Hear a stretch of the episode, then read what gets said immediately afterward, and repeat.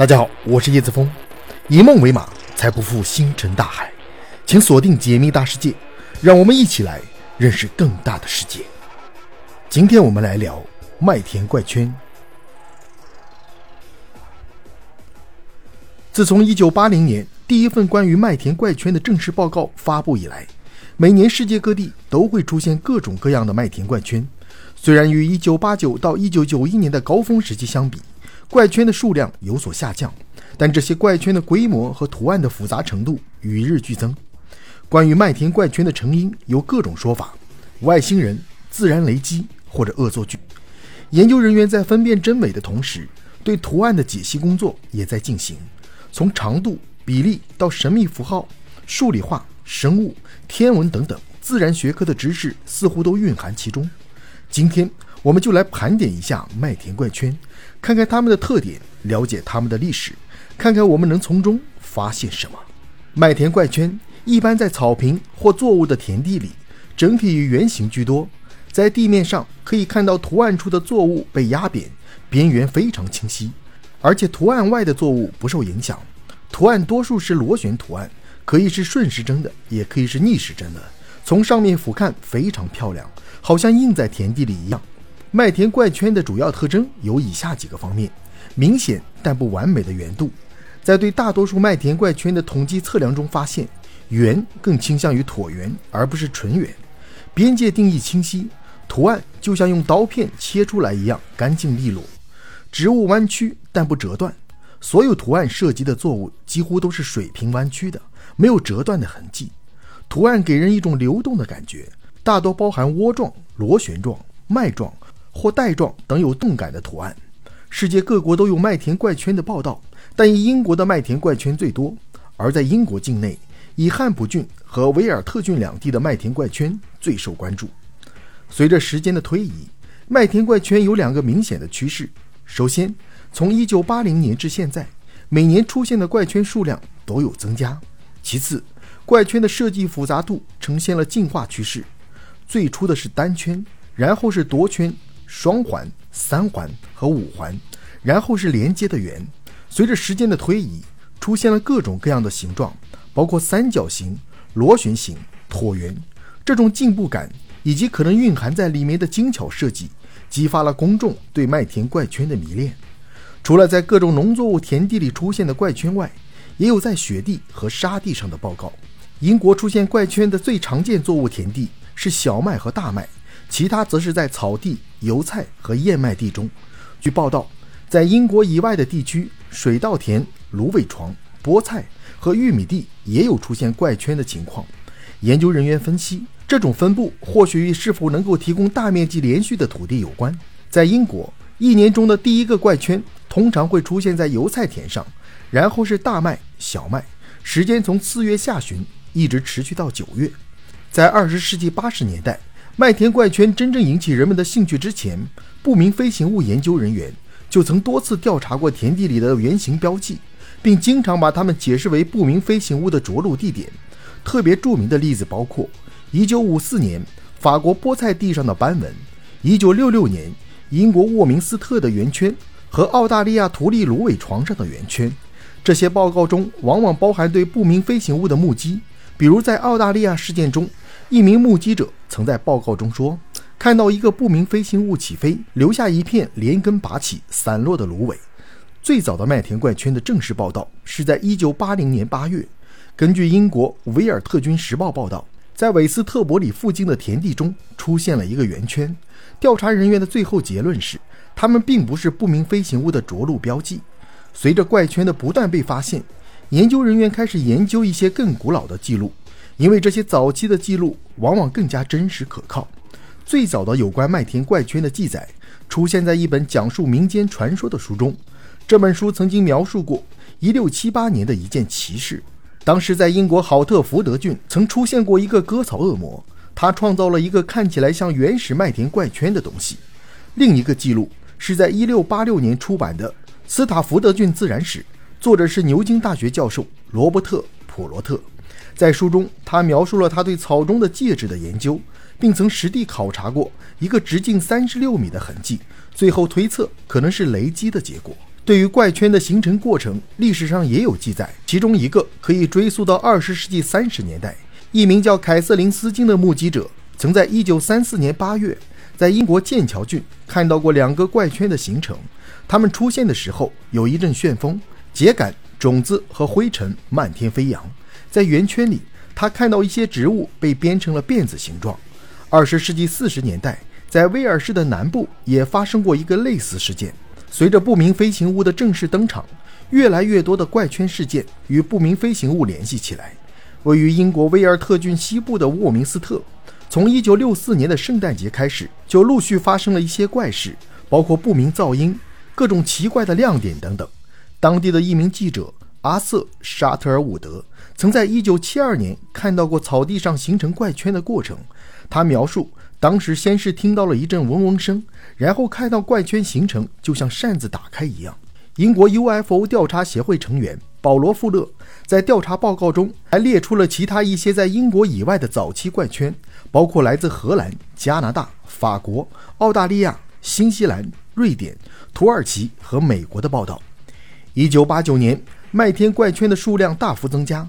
根据统计数据显示，当年全世界一共出现了三百零五个怪圈，大部分都在英国的威尔特郡以及汉普郡，只有七十三个出现在这两个地区之外。一九八九年的怪圈样式有所进化，在贝克汉普顿，人们先是发现了一个直径超过三十米的环形怪圈，这是当时发现的最大的怪圈。紧接着，文彻斯特出现了一个带着尾巴的怪圈，维尔特郡的温特伯恩斯托克则出现了一个独特布局的怪圈。作物从中心被分为四个部分，彼此垂直，中心则显示出典型的漩涡。一九九零年刚开始，在阿维伯里地区就出现了一系列巨大的怪圈，每个圆圈还有精致的外环，圆圈还带有四颗卫星，这些圆圈长达六十二米，最外面的一个圆圈长达八十五米。如果说威尔特郡的巨型怪圈只是大了，那么汉普郡的怪圈则是一种全新的形状。这是一个由两个相连的圆圈组成的图案，其中一个圆的外围还有若干个半圆环，好像光环。一九九零年七月十二日，在阿尔顿巴恩斯附近的一个农场的东区，出现了一个更为复杂的图案，整个图案长达一百一十九米，成千上万的游客蜂拥而至观看这个图案。据说当时的门票收入达到五千英镑，而著名乐队齐柏林飞艇也选用它作为 CD 的封面，这也使麦田怪圈更加引人注目。这之后，英国还出现过两个非常相似的怪圈，都非常巨大。麦田怪圈的形成一直是大家感兴趣的地方。随着科技的发展，人们开始尝试记录麦田怪圈的形成过程。一九八九年，研究者第一次尝试捕捉怪圈的形成。怪圈研究者帕特·德尔加多和科林·安德鲁斯选择了曾经出现过怪圈的汉普郡的一个地方，他们在那里设置了一个二十四小时的监控系统，使用红外线和图像增强摄像头监控，并组织了一个五十人的小队轮班值守现场。这个代号“白乌鸦”的行动进行了长达十天的监视，最终以失败告终。监控区域没有任何怪圈出现，不过。这次行动确实捕捉到两个值得注意的事件。第一件发生在六月十二日晚上，当时观察员看到并在录像带上捕捉到一个橙色的发光物。第二次是在六月十八日凌晨，当时六名参与行动的人围坐在大约三周前形成的一个圈子里，有人听到一种奇怪的颤音，似乎是一种机械的呜呜声，并持续了一段时间。其中一位参与者对这个声音提出了一个请求：“请你给我们画一个圆圈好吗？”第二天早上，在大约半公里外出现了一个新的怪圈。一九九零年，德尔加多和安德鲁斯想再次捕捉麦田怪圈，这次他们设立了两个监测点，一个在威尔特郡，一个在汉普郡。这次行动被命名为“黑鸟行动”。电视制作人约翰·麦克尼什参与了这次行动，他们在威尔特郡的布拉顿城堡架上了摄像机。整个计划也成为英国广播公司日间直播节目的报道主题之一。一九九零年七月二十五日，行动负责人之一安德鲁斯向观众宣布了一个轰动一时的消息：在监控区域出现了两个怪圈。然而，当安德鲁斯和德尔加多几个小时后进入田地实地考察后，结果是令人失望的。两个都有明显的人为痕迹，现场留下了一段电线。与图案中的圆形半径一致，于是这次行动以失败告终。事实上，迄今为止并没有任何有关怪圈成因的官方证据。一九九六年，曾有人在威尔特郡的奥利佛城堡附近拍到一段视频，视频显示几个发光物在一块田地上方盘旋，随后地面出现巨大的图案。尽管一些研究人员确信它可能是真的，但由于视频技术的发展，使得这些视频并不一定可靠。小仙女、精灵，或者是小绿人，都是英国传说中的人物。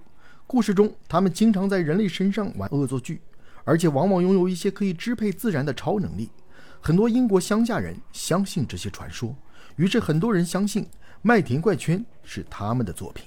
事实上，精灵标记早有记载。现在科学家认为。这些所谓的标记是由真菌引起的，真菌的滋生增加了氮的产生，从而导致草的颜色变暗，形成环状，俗称仙女环。这种自然现象在欧洲已经成为一种文化，例如关于魔界的传说便基于这些。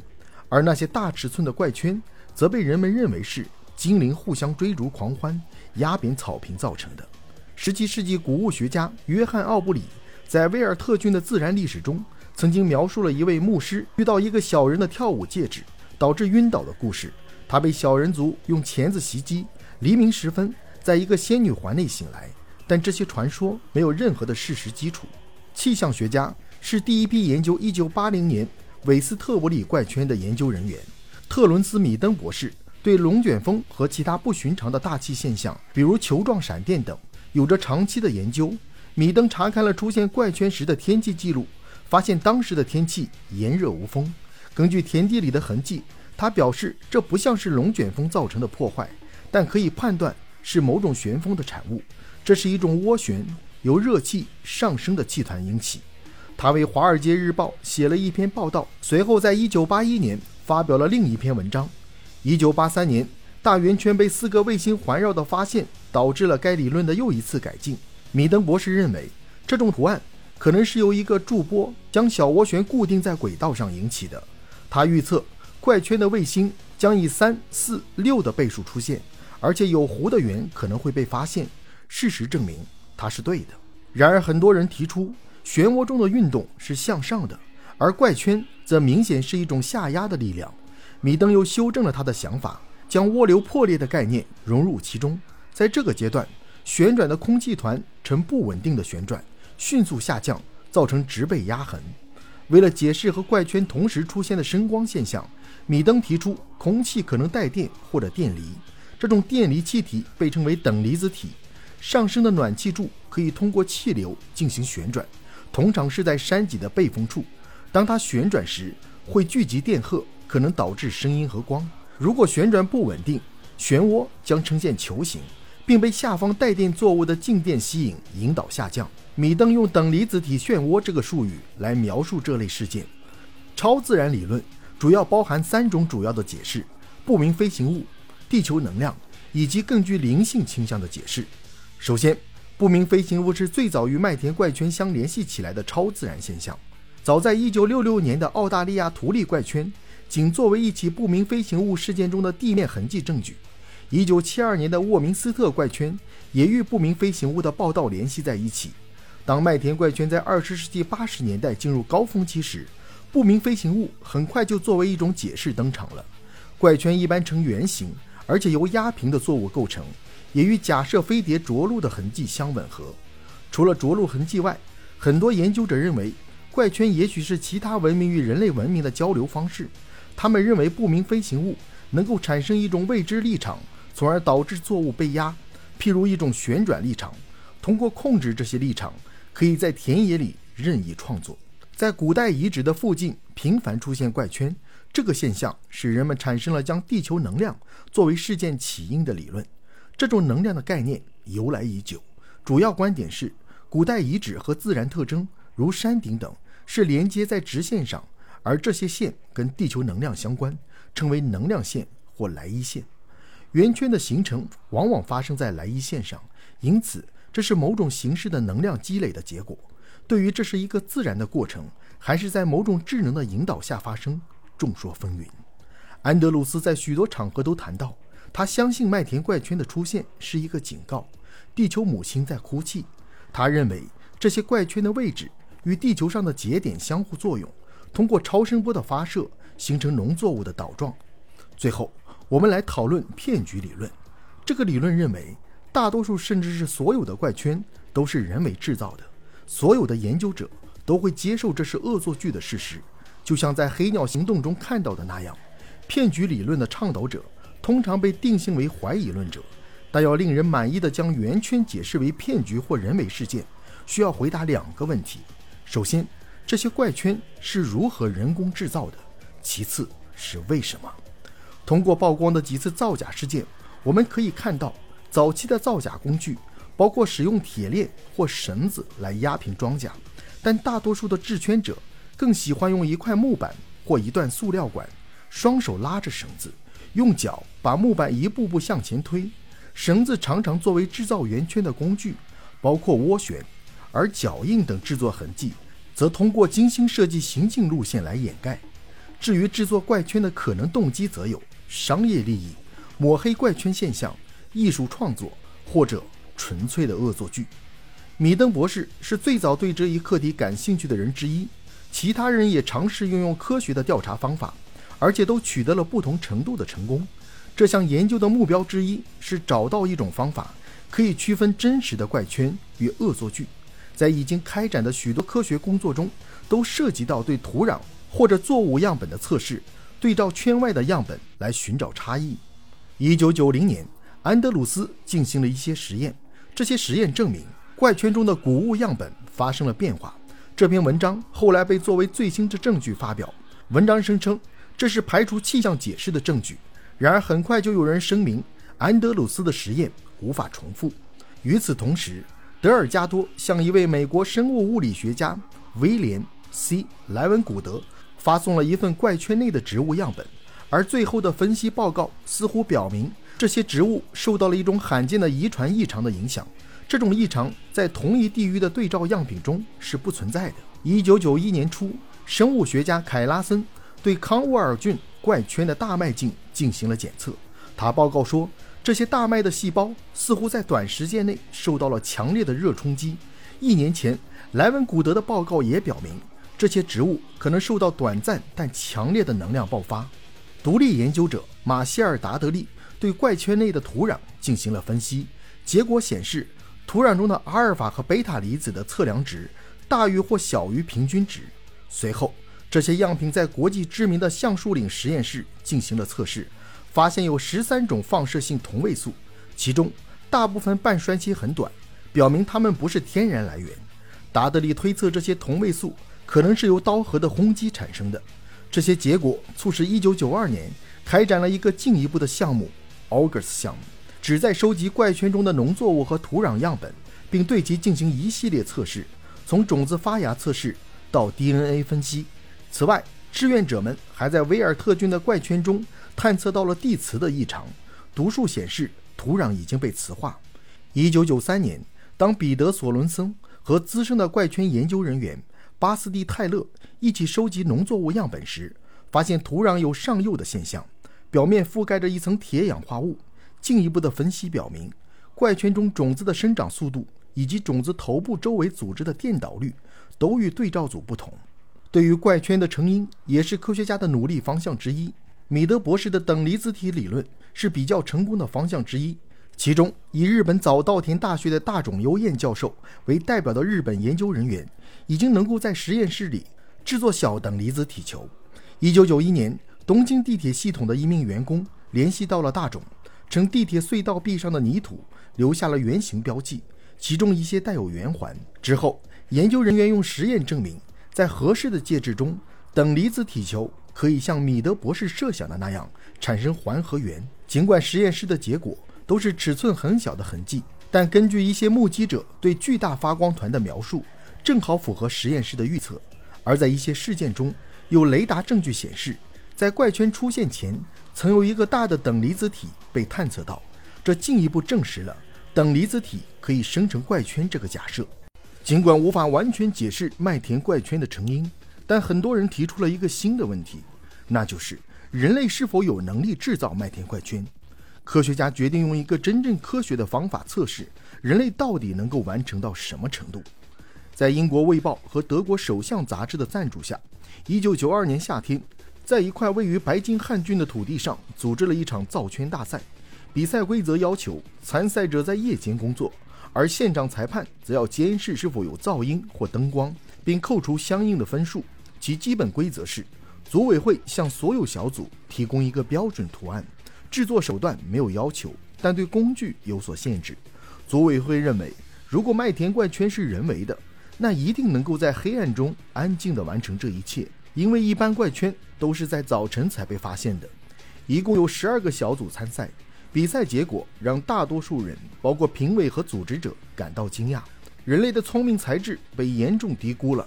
吉姆·施纳贝尔独自一人工作，便获得了第二名，而阿德里安·德克斯特的团队赢得了冠军。第二天，他们展示了他们的造假技术。或许麦田怪圈真的是一种人造产物，但接下来我们会看到，就算是人为的，这些创作者可以说是煞费苦心。麦田怪圈自诞生就带着神秘色彩，而一些传闻则更加离奇。其中之一则是麦田怪圈可以治病，有一些关于怪圈的报告中都记录了现场人员会自动的感觉良好，甚至一些日常的不适感也会消失。但越来越多的治疗事件被证明只是暂时性的。那这背后是否有科学的解释呢？科学家认为，更多的是一种心理反应。所有真正的麦田怪圈都是以几何学为基础的，集合图像就像毕达哥拉斯所描述的那样，会产生各种不同的心理或生理反应。这种效应被称为符号刺激，是一种在不需要人的知识或理解的情况下触发的行为反应。和早期的简单图形相比，之后出现的麦田怪圈包含了大量的信息。即便是人为的恶作剧，我们也不得不惊叹，有些作品蕴含着丰富的知识。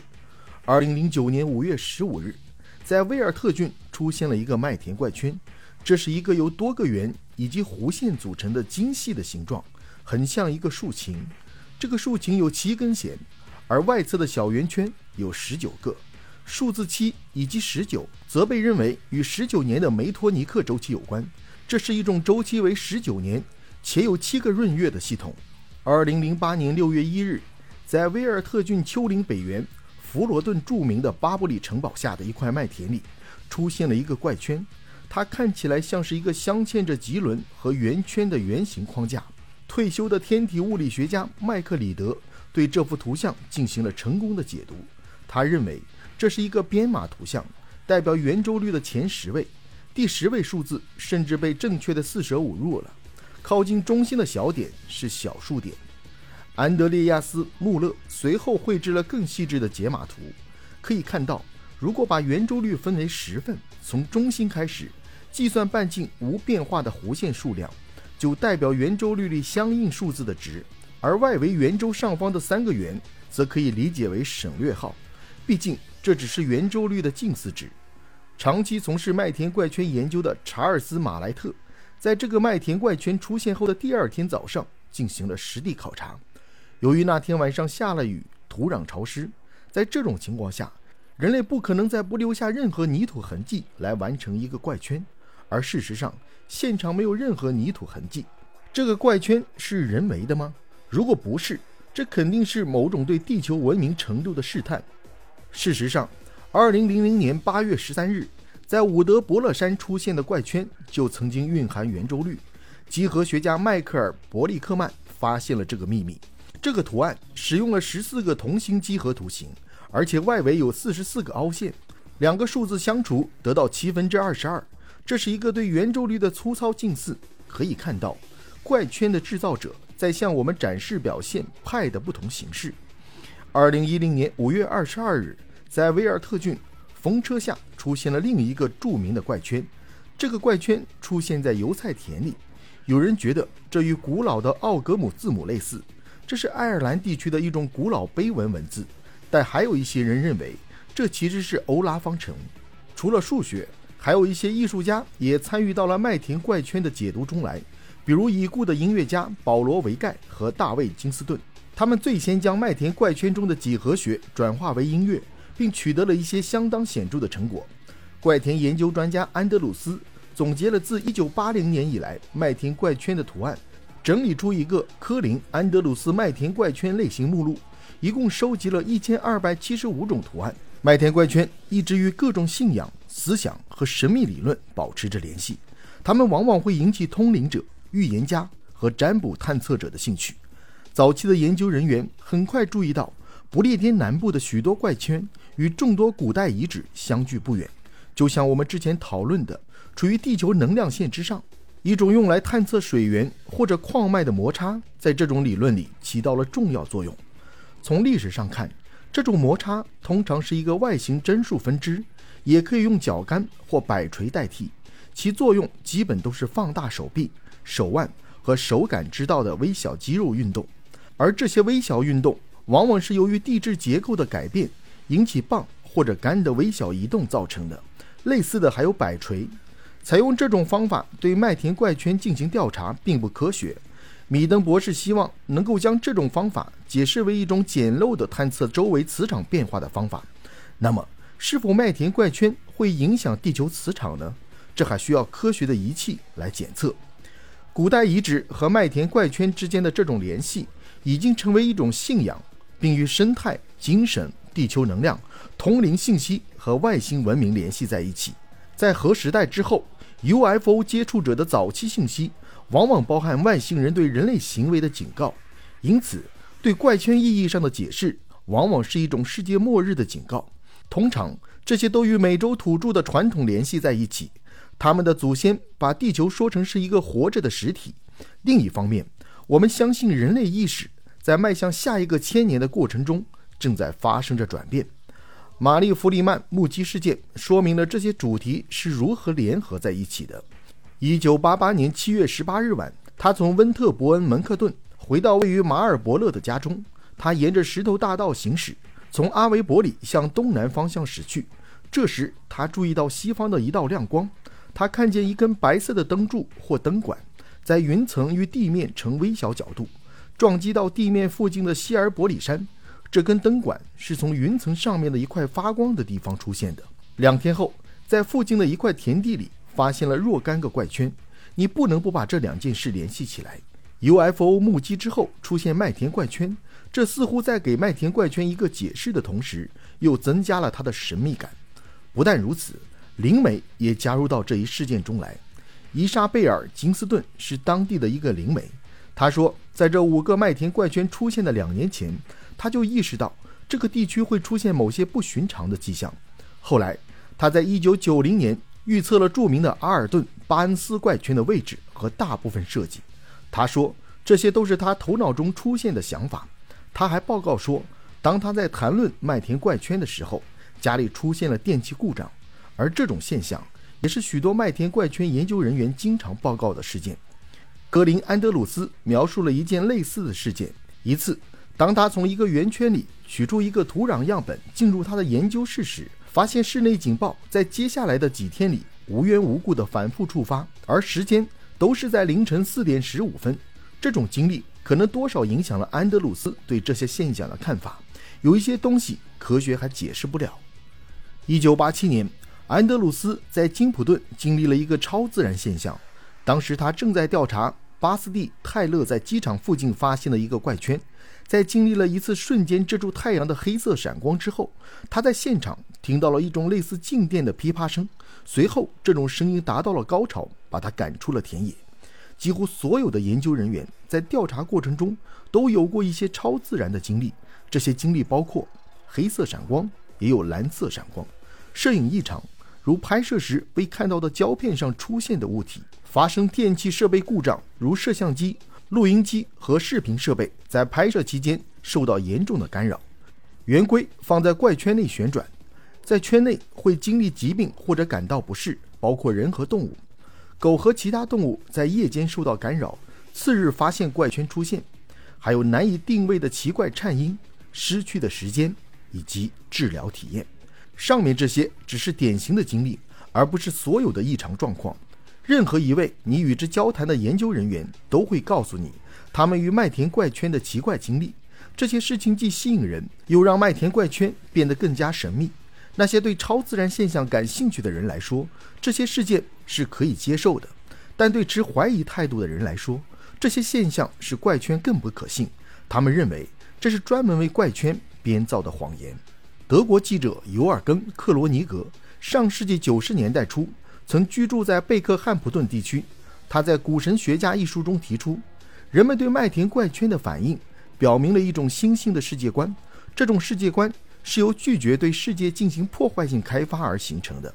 他引用了他在阿维伯里遇到的一位年轻学生的话：“这些圆圈显示了我们应该在哪里建立新的石头圈镇来治疗地球。”克罗尼格认为，新的世界观或宗教不仅包括对不明飞行物和外星人的信仰，也接受来自其他维度的生命体，那些现实中的以非物质实体存在的，比如天神、仙女、灵魂、鬼魂等等。都可以是来自其他维度的生命。八十年代的哲学家、人类智者斯坦里·麦斯哲认为，这些都是我们的祖先看到的、引导我们发展的非物质存在的表现。他将这些事件的含义解释为对我们的耕作方法、过度种植和土壤退化的警告。这与安德鲁斯《地球母亲在哭泣》的警告一致。除了安德鲁斯的观点外，麦田怪圈研究中心的联合创始人迈克尔·格林一直倡导怪圈的精神起源。他认为这是一个正在展开的谜团的一部分。怪圈向我们展示了一扇通向其他世界的窗户。从麦田怪圈与不明飞行物研究的相似，可以悲观地观察到，或许现在这种对不明飞行物研究停滞不前的结果，也会发生在麦田怪圈的研究中。事实上。和飞碟造假类似的怪圈骗局也发生了，这使很多人，包括一些研究人员，对怪圈采取了更加谨慎的态度。而另一方面，民间研究者也开始产生偏执和阴谋论。阴谋论的开端都是政府参与的传闻。黑鸟行动失败后，一个故事开始流传开来，大意是骗局制造者是一支特种部队，他们的动机是制造怪圈人为的假象，来减少公众的不安。之后的传闻越来越多，甚至还出现了一个据说可以接触敏感信息的高级职位联系人。他说，这个怪圈是由一支部队根据政府的命令制造的。事实上，在监视行动中的确有军队参与。整个行动中只有两名士兵在场，配备夜视仪负责观察。但据说他们在怪圈出现的那晚恰好不在。麦田怪圈的世界已经变得像不明飞行物的世界。指控和反指控不断出现，各种阴谋论把每种情形都解释一遍。在这种氛围中，研究人员之间的合作变得不那么频繁。一些小的暗示和流言蜚语也使一些人的关系不再那么融洽。一些研究项目甚至遭到恶作剧者的蓄意攻击。除了麦田怪圈圣地英国外，世界其他地方也有怪圈的出现。我们前面提到过。一九六六年，澳大利亚图利的芦苇丛曾出现过一个怪圈，这是由一位农场主乔治·佩德利发现的。这个怪圈实际上牵扯到一个不明飞行物的目击事件，因此很多不明飞行物的书籍都会提到这个事件。但其实，除了在不明飞行物目击事件后立即发现的直径九米的圆圈外，还曾发现过六个其他的怪圈。当地一名研究人员。克莱尔·诺布尔在1965年至1992年间记录了多达86个圆形标记。图利土著人的传说中有关于天空中的灯光的说法，他们将其归因于一种被称为奇克阿邦纳的祖先的灵魂。澳大利亚的这些怪圈似乎是与不明飞行物联系最紧密的案例，而且这痕迹出现的时间很早，特别是比那些伪造者的作品提前了几年，因此可信度很高。图利地区报告的所有怪圈都很小，而且图案简单。在澳大利亚，似乎没有发生过类似于欧洲常见的大型复杂形状的怪圈。在英国麦田怪圈爆发之前，还有一个国家曾经爆发过，那就是加拿大。1974年，在萨斯卡彻温省发生的一起事件与图利类似。一个农民在一个油菜地里工作时，看到了一个物体。当他走近时，他看到几个旋转的半球。表面似乎是不锈钢的，他注意到这些物体的下面的植被在被移动。他继续观察了大约十五分钟，直到那个物体垂直升空。当他检查到它们盘旋的区域时，发现草地上有三个环形标记，这些标记直径五米，中心有长草。从这开始到一九九八年，加拿大至少有十四份报告是关于怪圈的。克里斯·鲁特科夫斯基对加拿大的怪圈进行了大量的研究工作。他在泰德·菲利普斯的跟踪目录帮助下，编制了一个令人印象深刻的数据库，涵盖了美国和加拿大的许多案例。虽然谨慎地说，其中有一部分是不明飞行物的骗局，但这里有一些记录表明，这一现象可以追溯到1920年。1994年的407个案例中，超过三分之一涉及自然或栽培植被上有圆形或环状压痕。在美国，从1990年起，越来越多的麦田怪圈开始出现，主要出现在东西部的密苏里州和堪萨斯州。虽然许多美国的研究人员将注意力集中在英国的怪圈上，但这种现象在美国仍在继续。只是1998年一年。国际不明现象研究中心就列出了美国曾出现过怪圈的至少十六个地点。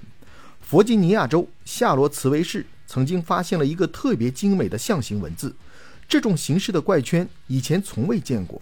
它由一个有着三个手臂的中心圆组成，每个手臂中间有一个小圆圈，末端有一个大圆圈。在俄勒冈州还发现了其他象形文字，包括另一个高度原创的设计。一个带有象形文字图案的怪圈。日本是除英国外最早对这些怪圈产生积极兴趣的国家之一。日本的研究人员也曾前往英国亲眼目睹那里的怪圈，而且他们试图以科学的方式研究这一现象，并取得了一些成果。其中，对于等离子体球的研究，从实验室和地下系统两个方面提供了证据，为麦田怪圈的等离子体漩涡理论提供了支持。据报道，日本也出现了一些怪圈，主要在水稻作物田里出现，图案比较简单。据报道，荷兰、德国、瑞典、保加利亚和匈牙利等多个欧洲国家都出现过怪圈，然而很多案例都值得怀疑。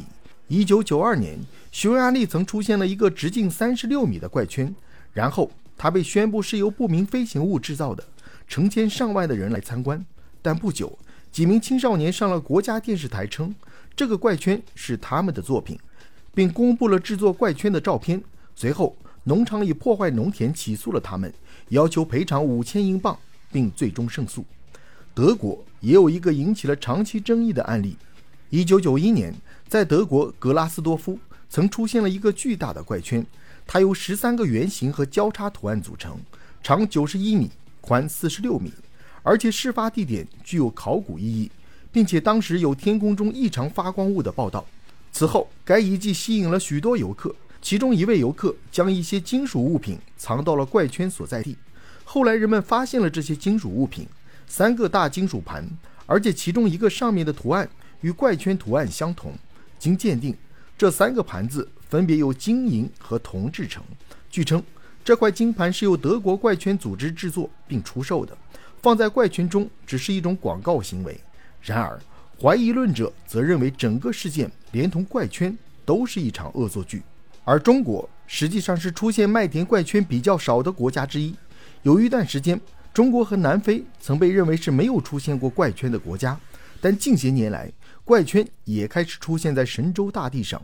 二零一二年六月，在山东青岛即墨麦田出现了一个既像镰刀又像古代钥匙形状的怪圈。怪圈出现在十四日到十五日之间，地点是即墨市电集镇东河北村村西侧的一片小麦田里。在宽约一米左右笔直的通道上，小麦整齐地向一边倒，一直延伸了一百多米之后，突然转向，形成一个很大的转弯，印记也变得非常宽。小麦的倒向非常整齐，而且这个图案在麦田的边界突然消失。二零一五年六月十四日。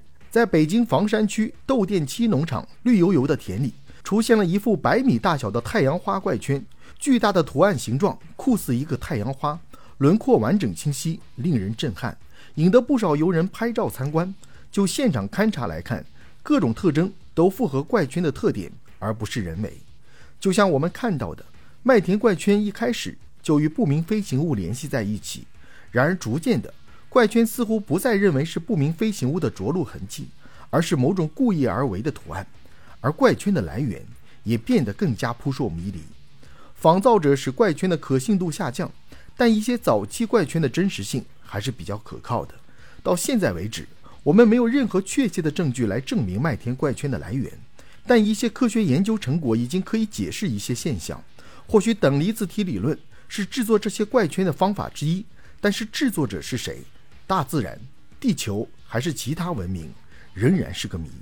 随着怪圈复杂程度的增高，人们开始对它的图案进行各种解读。这种解读除了找出隐藏在图案里面的文明痕迹之外，很多是对解读人自身心理和精神状态的一种反应。这些解读不一定是正确的，很有可能是会把人引入一个错误的研究方向。或许只有找到幕后制作者，我们才能真正明白这些图案的含义。